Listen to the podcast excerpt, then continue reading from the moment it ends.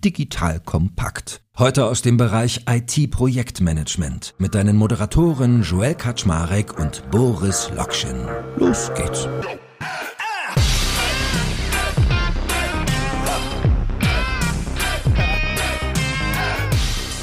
Hallo Leute, mein Name ist Joel Kaczmarek bin der Geschäftsführer von Digital Compact und heute habe ich an meiner Seite wieder den lieben Boris Lokschin. So, Boris ist ja als CEO von Spriker stets am Puls der Zeit, wenn es um die Digitalisierung der Technologiebranche geht, beziehungsweise der E-Commerce-Branche im ganz Speziellen. Und normalerweise kennt ihr das ja, dass wir hier so ein bisschen den Elfenbeinturm mieben. Fairerweise ein sehr praxisnaher Elfenbeinturm, aber wir reden ja viel über Theorie, viel darüber, wie man Dinge gestalten sollte, idealerweise. Und für die heutige Folge haben wir uns aber vorgenommen, dass wir mal ein bisschen Praxisblick werfen. Das heißt, heute ist der Gedanke, einerseits mal zu zeigen, wie funktioniert so eine Transformation in der Praxis am lebenden Objekt und andererseits aber auch die Arbeitsweise, wie man dahin kommt und was sich auf dem Wege so auftut, das einmal zu bebildern. So, und Boris und ich haben uns gedacht, hey, wäre doch irgendwie ganz cool, wenn man da eine Firma nimmt, wo irgendwie Spriker Berührungspunkte hat und die vielleicht der ein oder andere auch kennt und sind bei T-Systems gelandet.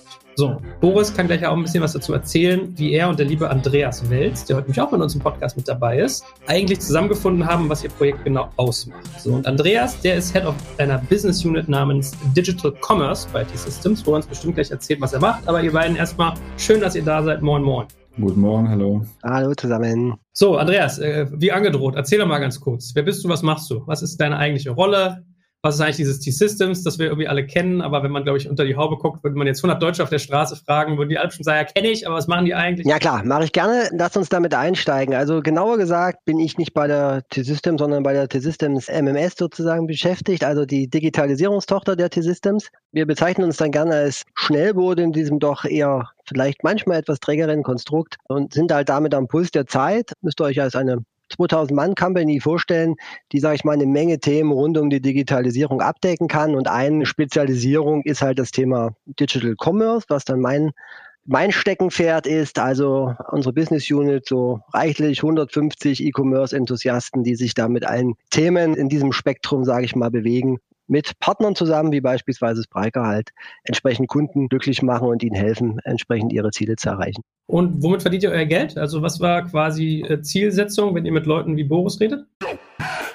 Ihr Lieben, hier ist Joel von Digital Kompakt und ich mache dir jetzt mal das Bild eines genialen Arbeitgebers im Tech-Bereich auf. Stell dir eine hundertprozentige Bundesgesellschaft in der Rechtsform einer GmbH vor, die dir eine hohe berufliche Sicherheit und einen wichtigen Purpose bietet und gleichzeitig aber extrem flexibel agieren kann. Ein IT-Service-Unternehmen, das zu den größten in Deutschland gehört und die Bundeswehr bei ihrer Digitalisierung unterstützt. Wenn du dieses Bild spannend findest und im Bereich Cyber oder Tech deinen Beruf ausübst, dann solltest du ab sofort unseren Partner, die BWI, auf dem Schirm haben. Eine wichtige Aufgabe der BWI ist die Einführung von Innovation in der Truppe. Aber das Unternehmen leistet noch viel mehr und bietet ein breites Aufgabenspektrum von Beratung über Realisierung bis zum Betrieb. Ich meine, wir sprechen hier von einem der größten IT-Service-Unternehmen in Deutschland, das die Bundeswehr bei Digitalisierungsprogrammen wie der Digitalisierung landbasierter Operationen und der Gesundheitsversorgung unterstützt. Du merkst, die BWI ist ein attraktiver Arbeitgeber mit einer Vielzahl von spannenden und herausfordernden Projekten mit breitem Leistungsspektrum. Und wenn du wie Sven Weizenegger, der Moderator aus unserem Hackers-Podcast, an großen Rädern drehen willst, die wirklich etwas bewirken, dann schau dir die BWI jetzt einfach mal selbst selbst an. Ich habe dir unter digitalkompakt.de slash bwi eine Weiterleitung dazu eingerichtet und natürlich verlinke ich dir es auch in den Show Notes und alle Sponsoren findest du immer auch auf unserer Sponsorenseite unter digitalkompakt.de slash Sponsoren. Ja, also wir betreuen unsere Kunden ganzheitlich. Also wir steigen mit der Beratung, sage ich mal, ein, helfen den, ja, die Digitalisierungsroadmap im Commerce-Bereich oder auch weitergefasst mit den Kunden, sage ich mal, zu beschreiben, zu erstellen, Weiterentwicklungspotenziale zu finden und steigen dann halt auch in die technische Implementierung ein, unter anderem eben auf einer Technologie, die sich dann auch Spriker nennt und wollen dann den Kunden halt langfristig auch begleiten. Also wenn es notwendig ist, halt entsprechende Supportstrukturen zur Verfügung stellen, die Themen weiterentwickeln, die Geschäftsmodelle mit den Kunden weiterentwickeln. Also wir sehen uns da schon als langfristiger Begleiter und auch als langfristiger Erfolgsfaktor für unsere Kunden. Gut, Boris, erzähl du doch mal ganz kurz aus deiner Warte sonst. Was habt ihr eigentlich genau für ein Projekt zusammen? Wie ging das so los? Hast du irgendwann den Hörer abgenommen? Dann hieß es ja, hallo, hier ist der Andi aus Dresden. Ich brauche da mal eure Hilfe. Was war so euer Kennenlernen, euer Ziel? Ich glaube, wie gerade auch geschildert, ist das genau die Herausforderung, die Kunden heute haben in der Digitalisierung. Wir haben ja oft schon darüber gesprochen, ja, dass momentan immer mehr Unternehmen auch aus immer breiteren Industrien und auch Vertikalen aufbrechen und ihre transaktionalen Geschäftsmodelle versuchen, irgendwie auf die Straße zu kriegen. Ja, und da ist natürlich C-Systems und MMS äh, super nah dran an irgendwie spannenden Initiativen. Ja, und ich glaube, das ist so ein bisschen auch das, was uns dann nach vorne treibt, ja, wo unser Partnerteam dann auch immer in den Markt schaut und guckt, okay, wer hat eigentlich Berührungspunkte, ja, mit relevanten Kunden, ja, wer kann irgendwie auch Probleme ganzheitlich und auch, wie gerade ja auch richtig geschildert, sozusagen end-to-end -end lösen, ja, weil es ist eben jetzt nicht mehr so wie irgendwie vor 20 Jahren, ja, dass irgendwie eine Webseite gebaut werden muss oder irgendjemand ein bisschen Online-Suchmaschinenoptimierung äh, macht, ja, sondern es geht eben deutlich weiter, ja, und fängt eben bei der Strategie an und geht dann hinterher auch in den Betrieb rein und teilweise eben auch Themen, wo Kunden auch selber Kompetenzen aufbauen. Das ist, glaube ich, das Scope, ja. Und ich glaube, was halt spannend ist, ist jetzt ein bisschen vielleicht auch mal aus der Praxis mal rauszuhören, wie denn sozusagen ein Practitioner auf die Veränderung eigentlich in dem Markt guckt, ja, das, was äh, du und ich alle zwei, drei Wochen uns irgendwie anschauen, ja, weil ich habe da tatsächlich schon sehr viel passiert, ist vor allem auch in den letzten drei, vier, fünf Jahren. Immer schneller, immer weiter. Und da würde mich irgendwie interessieren, ja, wie ihr da drauf guckt als T-Systems und was so ein bisschen die Changes sind, ja, wenn ihr das mal so auf drei, vier Punkte runterdampfen müsstet. Ja, also ich versuche es kompakt zu machen, aber du hast ja schon richtig gesagt, Boris, die Welt ist halt super komplex und stellt sich auch für uns super komplex dar. Ne? Also ich glaube jetzt auch schon vorher, aber vor allen Dingen jetzt auch nochmal die Pandemiezeit der letzten zwei Jahre hat halt unseren Kunden oder potenziellen Kunden halt deutlich aufgezeigt, dass sie entweder zu wenig, sage ich mal, Online-Aktivitäten haben oder dass ihre aktuellen Aktivitäten vielleicht nicht die notwendige Skalierbarkeit oder Flexibilität aufweisen. Also die Probleme sozusagen, wir haben uns ja einfach eine Dekade wahrscheinlich nach vorn bewegt und die Entwicklung, sage ich mal, müssen die Kunden jetzt irgendwie nachziehen dann tauchen neue Trends auf, Marktplatz, kommen wir dann sicherlich nochmal dazu, wäre vielleicht eines, ne? wie passt das zu meinem Geschäftsmodell? Und gleichzeitig äh, haben wir ja auch unheimlich, sage ich mal, viel Dynamik und auch unheimlich viel Geld, sage ich mal, in dem Markt, was die Technologien angeht. Ich meine, das brauche ich dir jetzt nicht erklären, das, weißt du besser als ich. Aber auch da erleben wir eine unheimliche Verästelung in dem Technologiemarkt. In der spezielle, also Spezialsoftware kommt an den Markt oder manche wollen dann aus dieser Nische raus und wollen sich, sage ich mal, breiter aufstellen. Und für uns jetzt in unserer Dienstleisterrolle ist es, sagen wir mal, ein spannender Spagat, diesen Weg mitzugehen, ne? die Kunden auch wirklich richtig beraten zu können, also selber immer am Puls der Zeit zu sein und auf die Veränderung adaptieren zu können, die Kunden an die Hand zu nehmen und auf der anderen Seite uns technologisch so aufzustellen, dass wir auf der einen Seite noch so breit unterwegs sind, dass wir sagen, bewusst auch ein großes Kundenspektrum bedienen können und auch das, was eben für die Kunden notwendig ist, anbieten können, aber auf der anderen Seite uns wiederum so zu spezialisieren, dass wir überhaupt noch Spezialisten sind in den jeweiligen Bereichen und eine skalierbare Workforce für die Kunden haben und so weiter. Und das alles jetzt unter einen Hut zu bringen, das ist eine tägliche Herausforderung und äh, hier bewegen wir uns halt Schritt für Schritt vorwärts und eine Aktivität ja auch des letzten Jahres war auf diesen technologischen Composable-Trend, sage ich mal, aufzusteigen, weil wir den durchaus für notwendig und sinnvoll für unsere Kunden erachten und dann auch mit euch uns enger zu verbinden an der Stelle. Vielleicht bevor wir über Marketplace, Composable und sowas sprechen, nur eine kurze Frage, die mich so ein bisschen interessiert. Ich hatte jetzt vor ein paar Tagen den OMR-Podcast mal gehört mit einem der Gründer von Jung von Matt von der Agentur und da hat der von Matt selber hat dann sehr schön auch erzählt oder auch hergeleitet quasi, wie die Agentur sich äh, auch selber äh, verändert hat, verändern musste, ja, um eben sozusagen in den letzten, weiß ich, die jetzt am Markt sind, 30 Jahre oder was, ja, da auch mitzuhalten. Ist das ja viel darüber gesprochen, wie sich die Antworten bei dem Kunden verändern. Wie habt ihr euch denn entwickelt oder was hat sich denn bei euch getan an, weiß ich nicht, neuen Rollen, neuen Skills, neuen Arbeitsmethoden, um das überhaupt bedienen zu können? Also als MMS in Gänze befinden wir uns gerade noch in dem größten Transformationsprozess, den wir als Firma bisher jemals gemacht haben. Also wir werden uns organisatorisch, wir drehen uns organisatorisch einmal komplett auf links sozusagen und wollen eine noch mehr marktzentrierte Organisation werden. Wir werden uns einer klaren oder verschreiben uns einer klaren Branchenausrichtung an der Stelle, um auch da die Fachlichkeiten und die Spezifikas der jeweiligen Bereiche sagen wir mal, noch besser adressieren zu können. Wir werden intern flexibler, indem wir eine ganz klare rollenbasierte Organisation werden, um auch um intern, sage ich mal, ja, Möglichkeiten und Flexibilität zu haben, uns auch den zukünftigen Veränderungen, die, die vor uns sind, schneller widmen zu können.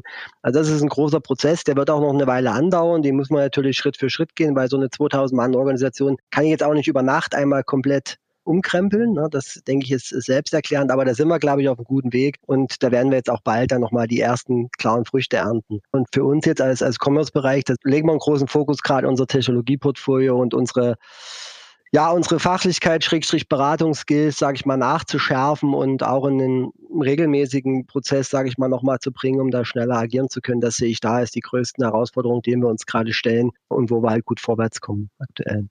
Wie seid ihr denn eigentlich euren Prozess so von der Denkweise her angegangen? Habt ihr mehr geguckt auf die Probleme, die ihr habt und habt versucht, an den Problemen zu arbeiten? Oder habt ihr mehr auf die Chancen geblickt, die so ein Markt gerade bietet und wie ihr die euch sozusagen verfügbar machen könnt? Also habt ihr mehr von der Schwierigkeitenseite drauf geguckt oder mehr von der Chancenseite?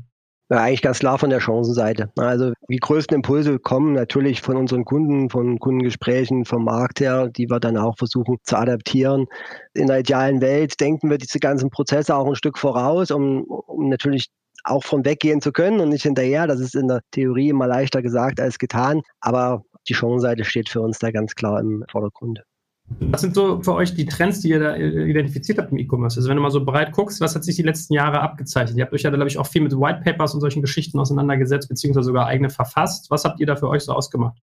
Naja, also ich würde sagen, in dieser technologischen Sicht, sagen wir, da erleben wir halt schon ein Stück weit dieser Weggang, will ich gar nicht vielleicht sagen, aber die mehr Flexibilität, äh, als dass es eben nur gefühlt drei große Monolithen als technische Lösung gibt. Also das Spektrum hat sich unheimlich geöffnet das bietet halt eine Menge Chancen. Und jetzt gilt halt, die Bedarfe, sage ich mal, äh, so zu mappen und auch mit diesen Technologien, sage ich mal, umgehen zu können und auch die für uns als Dienstleister letztlich die Potenziale, die da drin stecken, auch wirklich heben zu können, aufzeigen zu können. Ne?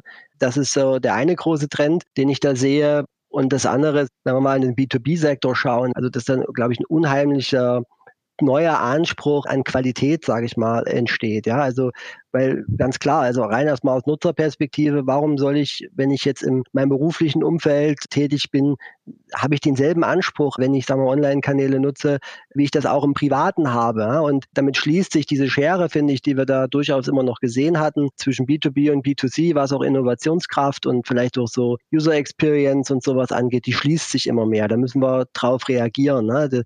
Entsprechend diese Punkte da auch in den Vordergrund zu heben. Das ist so der zweite Punkt, den ich sehe. Und vielleicht als drittes nochmal, um das beispielhaft zu nennen, wir hatten das schon, ist auch dieses Marktplatzthema, auch im B2B-Sektor, wo die Kunden sich immer mehr damit beschäftigen. Ne? Macht das für mich Sinn? Nutze ich das nur als Verkaufskanal? Will ich vielleicht selber in dem Bereich aktiv werden? Wenn ja, was muss ich denn für Voraussetzungen mitbringen? Wie kann mir das helfen, mein Geschäft zu skalieren? Also hier ergeben sich dann auch ganz andere Fragestellungen, als wir die vielleicht noch vor zwei, drei Jahren diskutiert haben. Und Boris, jetzt beschreib doch mal, wenn du so den Werkzeugkasten, den wir hier über Folgen und Folgen hinweg immer durcheinander äh, sozusagen durchgearbeitet haben, wenn du den mal aufmachst, wie seid ihr da rangegangen an die T-Systems, Jungs? Also geht ihr da mit dem ganzen Bouquet hin und sagt, guck mal hier, wir haben so einen Standardablauf oder ist es so ein bisschen modular, es passt nicht alles für jeden Kunden? Wie war das bei euch? Genau, also am Ende des Tages ist es natürlich äh, so, dass jeder Kunde ein Stück weit eine eigene Herausforderung hat und da muss man auch irgendwie schauen, ja, also genauso wie vorhin geschildert, ja, was ist die Strategie, was ist die kurzfristige Roadmap, ja, was ist die langfristige Roadmap? Und da hatten wir schon häufig drüber gesprochen, dass man schon an dem Punkt ja super viel falsch machen kann im Hinblick auf Time to Market, Investitionen richtig schneiden, Scope richtig schneiden. Und da muss man eben gucken, ja, wer ist in welchem Umfeld unterwegs, also jetzt die Beispiele mit B2B und vor allem sozusagen Marketplace oder das, was man sozusagen Enterprise Marketplace bezeichnet, also nicht das Verkaufen auf eBay oder auf Amazon oder auf irgendwie otto.de, ja, sondern selber sich weiterentwickeln von einem E-Commerce-Modell ja von einem sozusagen Händler, der das Warenrisiko komplett selber trägt, Waren irgendwie anbietet, hin zu idealerweise in der finalen Ausbaustufe einem, einem Plattformmodell, ja, bei dem man seinen Kundenzugang eigentlich nur noch oder seine Infrastruktur vermietet und vergibt. So und dazwischen gibt es halt viele Gradienten, ja, wie man hinkommt und viele Optionen, wie man eben andere Händler, andere Partner, teilweise sogar auch Wettbewerber äh, rund um sein eigenes Angebot oder komplementär zu seinem Angebot aufschalten kann. So, und das glaube ich, genau der Ansatz, ja. Ich glaube, es geht viel damit los zu verstehen, mit was für einer Art von Kunden spreche ich und was haben die für Probleme und dann eben aus dem Baukasten, also in unserem Fall aus den, wie wir das nennen, Capabilities, die zur Verfügung stellen, die richtigen zu picken. Ja, also da, da gibt es jetzt quasi keine One-Size-Fits-All-Lösung, ja, sondern das ist am Ende äh, immer eine Kombination aus den Bausteinen, ja, die dann entsprechend in Frage kommen. Wie seid ihr da vorgegangen, Andreas, wenn du jetzt hier diese Capabilities, die Boris gerade beschrieben hat, vor der Nase hast? Also habt ihr das zum Beispiel sehr kundennah gemacht? Also seid ihr da viel über Kundengespräche gegangen, habt dann Needs identifiziert und dann entschieden, welche Bausteine ihr braucht? Oder wie musst du mir das vorstellen? Ja, im ganz groben, glaube ich, kann man das schon so zusammenfassen. Also, wie Boris das auch gerade richtig sagte, zumindest wenn wir jetzt über, sagen wir mal, ein Enterprise-Niveau, sage ich mal, sprechen, da ist halt jeder Kunde doch verschieden oder auch die Notwendigkeit dessen, was benötigt wird, ist verschieden. Und damit ist es halt schwierig, mit einer Blaupause um die Ecke zu kommen und zu sagen, komm, sagen wir das doch schon immer gemacht, dann machen wir das bei dir jetzt auch so. Das funktioniert halt nicht. Demzufolge sind wir in der Reihenfolge auch so, wie, wie es Boris gerade beschrieben hat. Also, man muss schon individuell schauen, was passt. Vor allen Dingen, was mache ich auch jetzt? Weil ich glaube, man kann auch die Zukunft ja logischerweise nicht vorhersehen, aber wie kann ich vielleicht auch mal klein starten, um dann einfach auch mal ein Feedback zu bekommen und zu, zu schauen, wie kann ich das ausbauen? Ja? Oder vielleicht verwerfe ich es einfach auch wieder, weil das Feedback das entsprechend mir so sagt. Und wie kann ich auch so anfangen, dass ich auch die Sachen, die ich heute noch nicht weiß, also was ich vielleicht in ein, zwei, drei Jahren brauche, dass ich die dann auch möglichst flexibel da wieder integrieren kann. Also dass man da auch so das Spektrum ein Stück öffnet ohne jetzt die Welt komplett beschreiben zu können heute. Das ist, glaube ich, auch ein nicht zu unterschätzender Faktor in diesen Themen. Was hast du in den letzten zwei Jahren an Veränderungen wahrgenommen oder an auch Beschleunigung? Das wurde ja viel im Kontext von Corona, Post-Corona ja gesprochen, aber ich glaube gerade im B2B-Umfeld, also sehen wir ja auch sehr, sehr viel Acceleration, ja, was so die digitalen Transformationsprojekte angeht, ja, mit Budgetfreigaben, auch Bereitschaft und konkrete Handlungsschritte, auch Digitalkompetenz schnell aufzubauen. Also das, das Pendel ist jetzt nicht wieder auf vor Corona-Zeit sozusagen zurückgeschwungen, ja. Wie habt ihr jetzt die letzten zwei Jahre erlebt, ja, insbesondere in diesem B2B-Umfeld? Was sind so die wesentlichen Veränderungen? Ich habe es differenziert, Boris, ich habe es sehr differenziert wahrgenommen trotzdem. Also auf der einen Seite, gerade zu Beginn der Corona-Zeit, plötzlich eine unheimliche Panik, ja, vor allen Dingen bei denen, die da stark hinten dran waren und plötzlich merkten, dass Außendienstvertrieb halt keine gute Idee ist in Zeiten von Corona. Ja, also da war regelrecht Panik, wie können wir jetzt hier ganz schnell irgendwie irgendwas an den Start bringen, um überhaupt wieder handlungsfähig zu sein. Und den Impuls haben dann manche halt auch aufgenommen und natürlich dann eine langfristige Strategie entwickelt. Und bei anderen ist das, hat das leider nicht so gut funktioniert, weil da die Langfristigkeit nicht da war. Das war so die eine Facette. Und die andere Facette war halt schon bei denen, die da durchaus weiter waren, dass da doch dann eben viele eben gesehen haben, okay, wir müssen da jetzt den nächsten Schritt gehen und dann entsprechend auch sagen, ja, jetzt lasst uns, also wir sind da auch bereit, wenn das Geschäftsmodell, sage ich mal, auch in Corona getragen hat, das ist ja nicht immer so, aber wenn das funktioniert, wir sind da auch bereit, dann jetzt nochmal nachhaltig zu investieren, weil uns klar ist, wir müssen hier einfach die nächsten Schritte gehen, um auch dauerhaft diese, mindestens diese Stellung zu halten, die wir heute haben, idealerweise natürlich Marktanteile zu gewinnen, zu skalieren, was auch immer. Und jetzt hatte Boris ja eben auch das Thema Marktplätze angesprochen. Das ist ja irgendwie so ein großes Trendthema. Wie weit hat euch das begleitet? Also bei, wir sprechen ja hier auch eher vom Thema B2B-Marktplätze, muss man ja sagen. Welche Rolle äh, ordnest du denen hinzu? Jetzt kommt ein kleiner Werbespot. Aufgepasst! Heute gibt's Werbung in eigener Sache. Wir wollen dich nämlich besser kennenlernen, weil viele hören Woche für Woche unseren Podcast und dabei wissen wir gar nicht immer, wer genau diese Leute sind. Und natürlich wollen wir ja aber wissen, wer du bist, um unseren Inhalt auch an deinen Interessen ausrichten zu können. Und um das zu ändern, habe ich eine Umfrage vorbereitet. Dort kannst du uns erzählen, wer du bist und wofür du dich interessierst. Und was du davon hast, naja, ich meine, je besser wir dich kennen, desto besser können wir unseren Podcast an deine Bedürfnisse anpassen. Und dann spreche ich auch keine Werbung mehr für Penispuppen und Online-Casinos ein, wo dich womöglich ganz andere Dinge interessieren. Nein, kleiner Spaß und trotzdem, du tauscht fünf bis zehn Minuten deiner Zeit gegen viele Stunden noch bessere Unterhaltung und Tiefenwissen in der Digitalwirtschaft. Klingt für mich nach einer Win-Win-Situation und geh doch also daher mal auf die Seite digitalkompakt.de/slash Umfrage. Fülle diese nach bestem Wissen und Gewissen aus und freue dich in Zukunft auf noch besseren Content auf Digital Kompakt. Ende der Werbung. Also für mich ist das immer noch ein stark wachsender Trend. Also ich glaube, die ersten Marktteilnehmer, die also erkennen diese Notwendigkeit jetzt, also auch da selber aufspringen zu wollen. Also ich meine, so ein bisschen B2B-Plattformen, wenn es vielleicht irgendwelche Kataloge oder Angebotsseiten, die gibt es ja mal schon lange, die man auch im B2B-Bereich genutzt hat.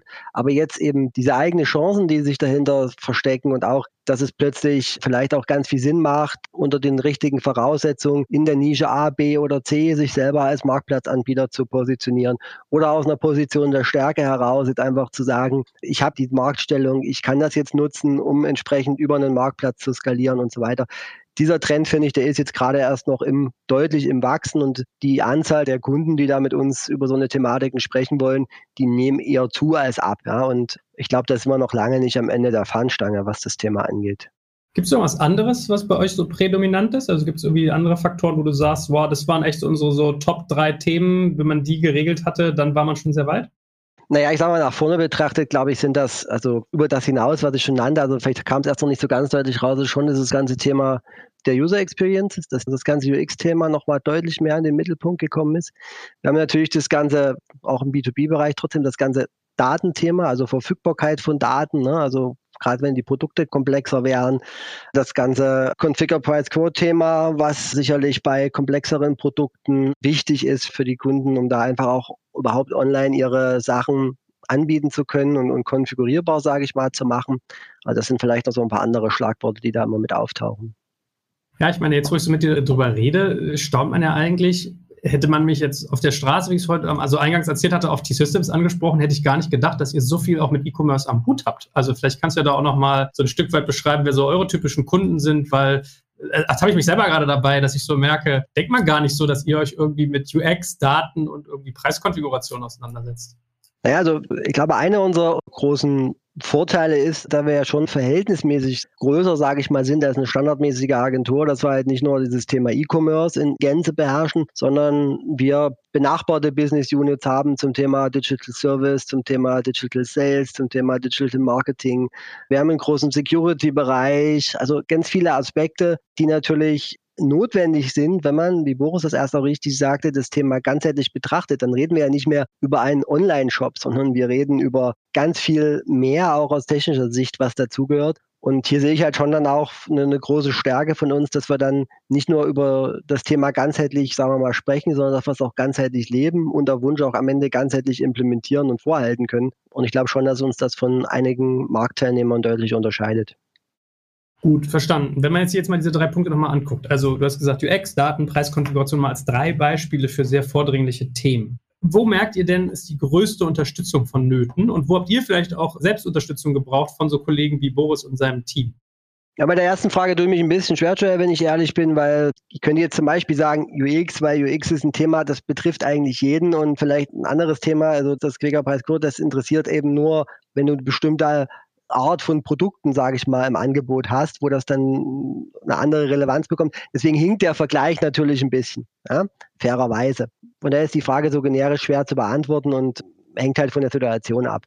Wenn wir sozusagen diesen technologischen Schwung oder diesen technologischen Schwenk, Commerce-Bereich zum Beispiel tun wollen, dann sind wir natürlich da auch ein Stück weit mit oder auf die Zusammenarbeit mit unseren Partnern, in dem Fall eben dann Spriker, sage ich mal, angewiesen, weil ich glaube, um die Kunden den maximalen Nutzen am Ende auch aus dem im Stack, den sie da aufbauen, bieten zu können, um auch sehr schnell, also eine sehr, sehr schnelle Time to Market auch für die Kunden realisieren zu können und so weiter, dann ist es natürlich für uns als Dienstleister und unserer Dienstleisterrolle hilfreich, eine gute Unterstützung vom zum Beispiel Professional Service von Spriker zu bekommen, da eng zusammenzuarbeiten, auch gemeinsam zum Kunden zu gehen, weil wer kann denn auch das Produkt, wenn man mal die Software als Produkt sehen, besser erklären als der Produkthersteller? Den Anspruch würde ich nie erheben, dass ich das besser könnte. Also mache ich das natürlich am liebsten mit den Kollegen zusammen und wir können dann jeder unsere Stärken entsprechend auch dem Kunden zur Verfügung stellen und gemeinsam, glaube ich, wird das Ergebnis auch äh, um Vielfalt besser sein, als wenn wir da als Einzelkämpfer unterwegs wären.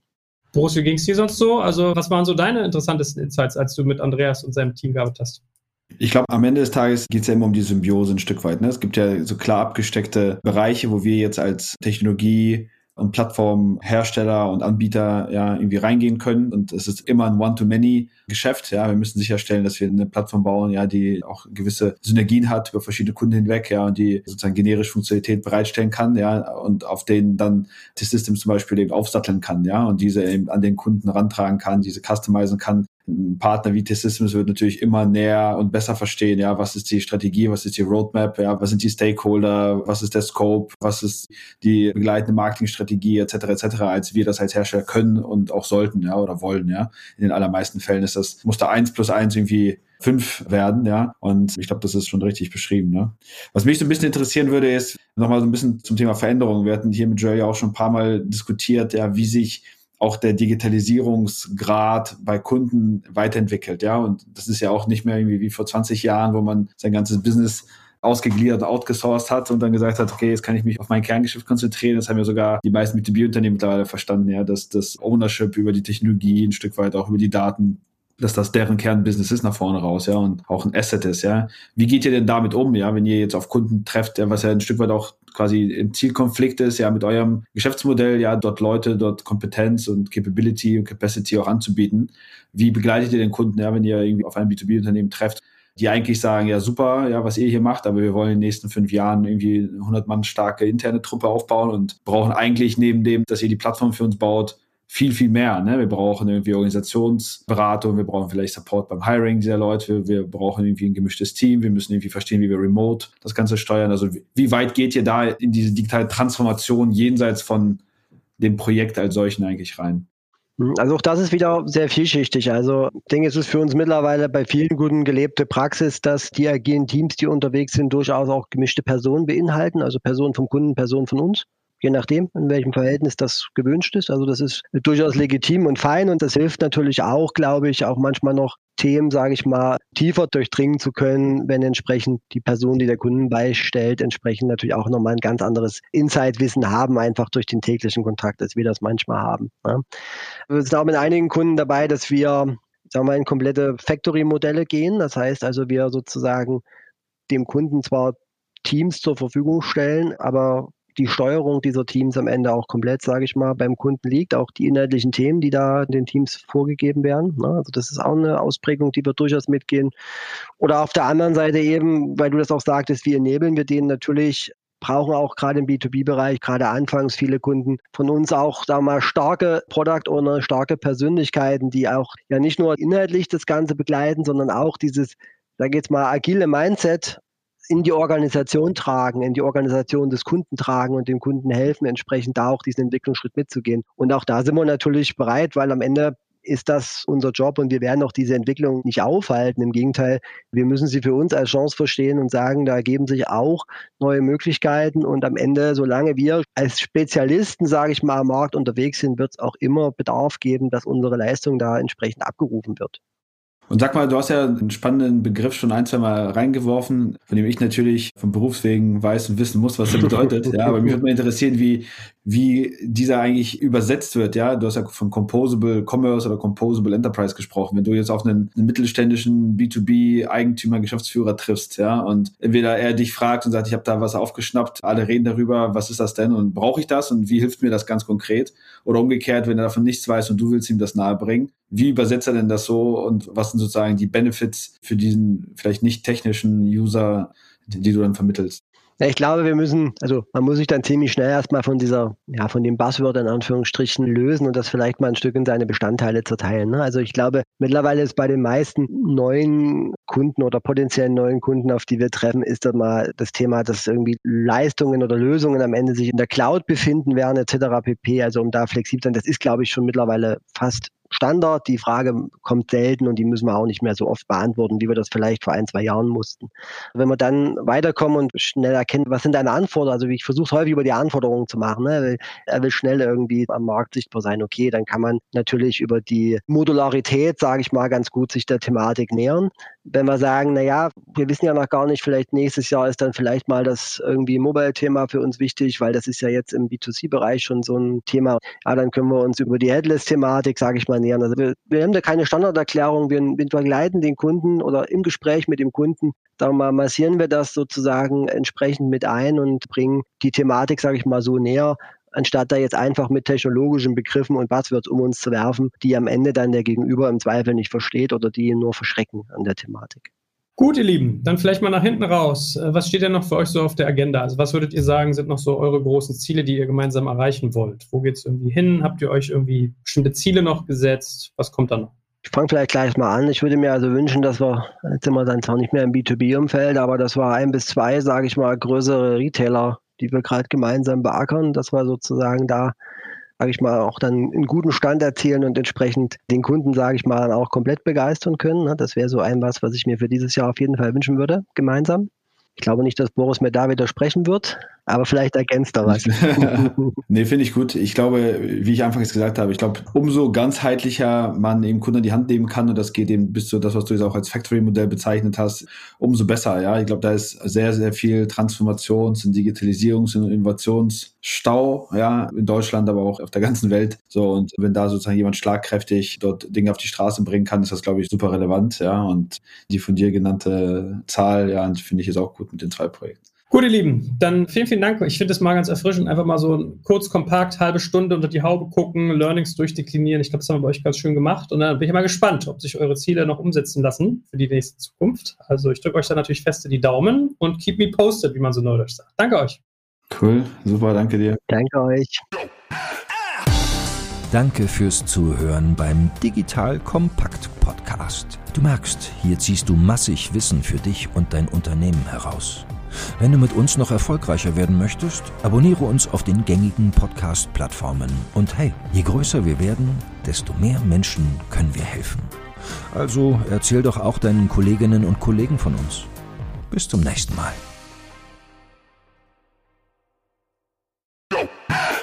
Werbung.